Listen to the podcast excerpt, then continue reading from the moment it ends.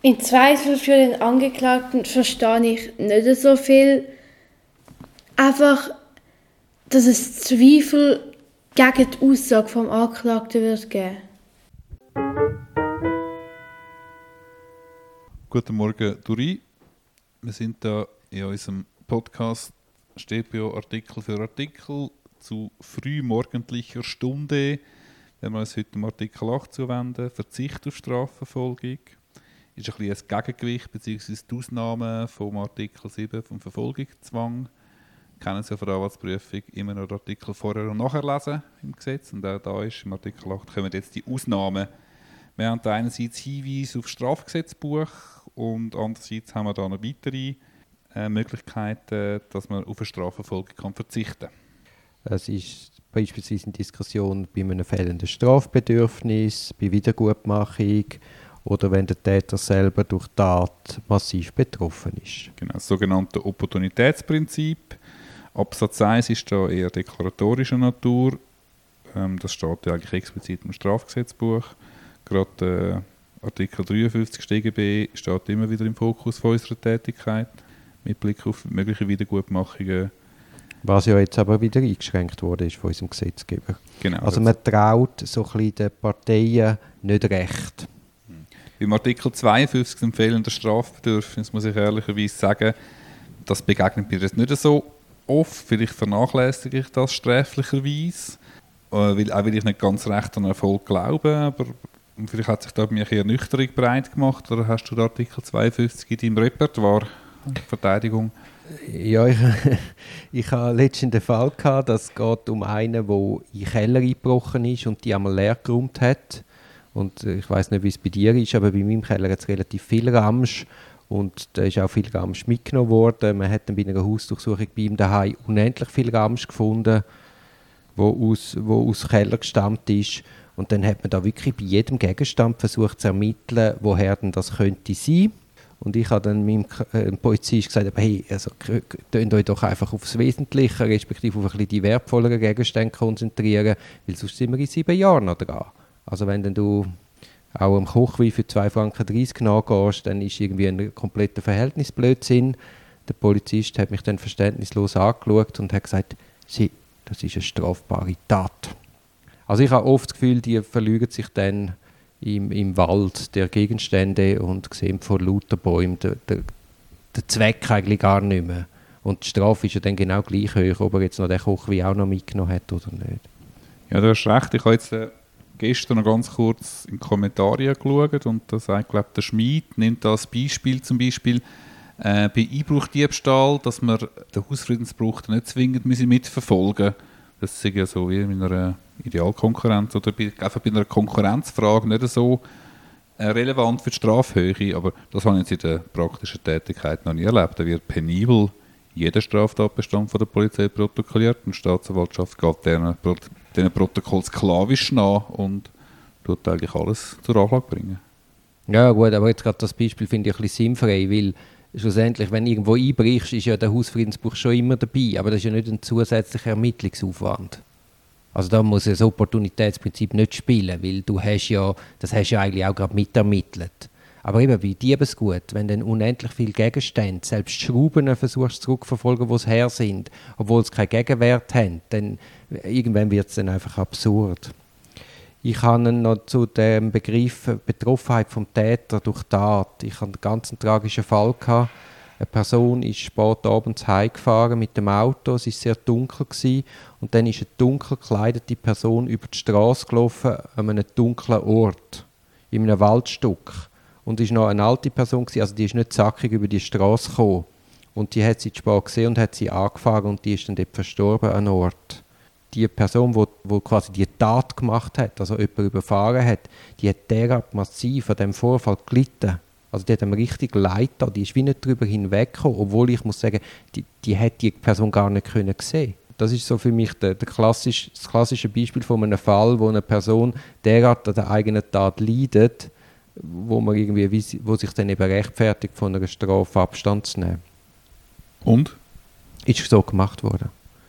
Oder ich hatte auch schon den Fall gehabt, dass ein Einbrecher in einem Haus wollte flüchten aus dem Fenster gekumpelt ist und sich dann das Knie zertrümmert hat. Dann hat man zwar nicht von der Strafverfolgung Abstand genommen, aber weil er eben derart stark betroffen ist, hat es dann einen Abschlag gegeben in der Strafe. Dann gibt Artikel 8 ja die Möglichkeit, Verfahren nicht zu verfolgen, wenn die Straftat aufgrund von viel schwereren Delikten bei der Festsetzung von der Strafe nicht von Belang ist. Ich sehe das eben, wie ich vorher gesagt habe, eigentlich eher wenig. Ich erlebe es teilweise im Übertretungsbereich, dass progressivere Staatsanwältinnen und Staatsanwälte zum Beispiel das ganze Gekiffe oder sonst zum Eigenkonsum bestimmte Betäubungsmittel jetzt nicht nur mit anklagen, sondern dort teilweise sogar kalt einstellen. Und teilweise aber auch explizit. Ich weiß nicht, wie du das dort erlebt hast. Wenn einer noch Mal, kifft das, so. das ist noch am ehesten, dass man dann da sagt, ja, das spielt jetzt auch gar keine Rolle mehr. Das passiert vor allem dann, wenn man mit der Strafuntersuchung eigentlich fast fertig ist und auf einmal kommt noch ein Rapport rein von noch irgendetwas. Bei der Anwendung vom Opportunitätsprinzip ist eine Voraussetzung auch, dass äh, eine mögliche Einstellung nicht den Interessen des Privatkläger darf entgegenlaufen Du doch noch schnell erklären, was Privatkläger sind. Ja, So einfach ist das gar nicht. Ein Privatkläger ist, ist eigentlich einfach ein Geschädigter, der erklärt, dass er als geschädigte Person möchte am Strafverfahren teilnehmen und möchte Verfahrensrecht ausüben. Bei den Antragsdelikt wird das vermutet. Äh, bei den Offizialdelikt muss bis zum Abschluss des Vorverfahrens eine entsprechende Erklärung deponiert werden. Sonst ist man im Hauptverfahren oder auch in einem möglichen Beschwerdeverfahren bei einer Einstellung. Also ein Hauptverfahren heisst dann, wenn es eine Anklage gibt, dann ist man im Gerichtsverfahren. Genau, dass man dort nicht mehr dabei sein darf und nicht kein Recht mehr geltend machen kann. Und wichtig ist da, dass die bloße Strafanzeige eben nicht als sinngemäße Erklärung gilt, man möchte sich am Strafverfahren beteiligen. Das Gesetz verlangt da eine explizite Äußerung. Wobei eben im Gesetz steht, dass, man, dass der Staatsanwalt die Leute auf das muss hinweisen muss, also sie fragen. Es steht einfach ein bisschen im Widerspruch ähm, im Artikel 8 Absatz 2 zu einer anderen Bestimmung, zu Artikel 118 Absatz 3 von der StPO, wo eben heisst, man kann bis zum Abschluss vom Vorverfahren die Erklärung abgeben. Und wenn man ja voran schon etwas einstellen will, gar nicht erst an die Hand nehmen, ähm, hat nur eine geschädigte Person, die noch nicht erklärt hat, sie möchte Privatkläger sein, könnte das ein bisschen kompliziert werden Hast du das schon mal mit erlebt? Ich habe es in einem anderen Fall erlebt, der jetzt nicht direkt mit dem zu tun hat, aber eigentlich die gleiche Frage betrifft. Es hat einmal einen Fall gegeben, wo es eine Einstellung von der Verfahren gegeben hat, jetzt aber wegen, weil wir es nicht genau können anweisen ähm, den Vorwurf und dann haben äh, die Geschädigte vertreten durch eine renommierte Wirtschaftskanzlei haben tatsächlich sich nie konstituieren lassen im Verfahren. Und das Verfahren ist eingestellt worden und ich bin dann im nachfolgenden Beschwerdeverfahren, also die geschädigte Person hat eine Beschwerde gegen die Einstellung gemacht, der Meinung war, die ist ja gar nicht zur Beschwerde legitimiert. Hat da hat eine Freude dass ich das entdeckt habe, gefunden habe, hat da fröhlich drauf losgeschrieben. Und was meinst du, was hat mir das Gericht geantwortet? Also einfach Verständnisfrage.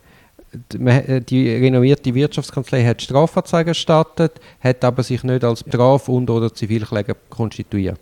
Während dem ganzen Vorverfahren nicht. Und dann haben sie aber Beschwerde gemacht gegen die Einstellungsverfügung. Ja. Also, so, wenn du mich so fragst, dann gehe ich davon aus, du, die äh, sind legitimiert gewesen.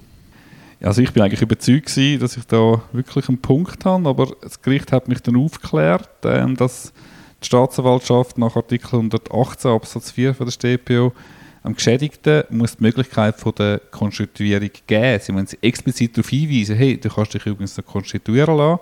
In Zürich sind das teilweise so Formular standardmäßig drin. In dem Kanton, wo die Strafuntersuchung war, ist das nicht in so einem Formular drin gewesen. Und, und da hat sich sozusagen können die Wirtschaftskanzlei oder Geschädigte erfolgreich darauf berufen, ja, wir sind ja gar nicht darauf hingewiesen worden, was dann äh, ein bisschen eine interessante Begründung war. Also ich finde es okay. Naja, aber mich hat sich erstaunt. Es ist dann aber nicht so schlimm gewesen. Wir haben das nicht weiter müssen erörtern, weil die Beschwerde ist uns materiell auch abgewiesen worden.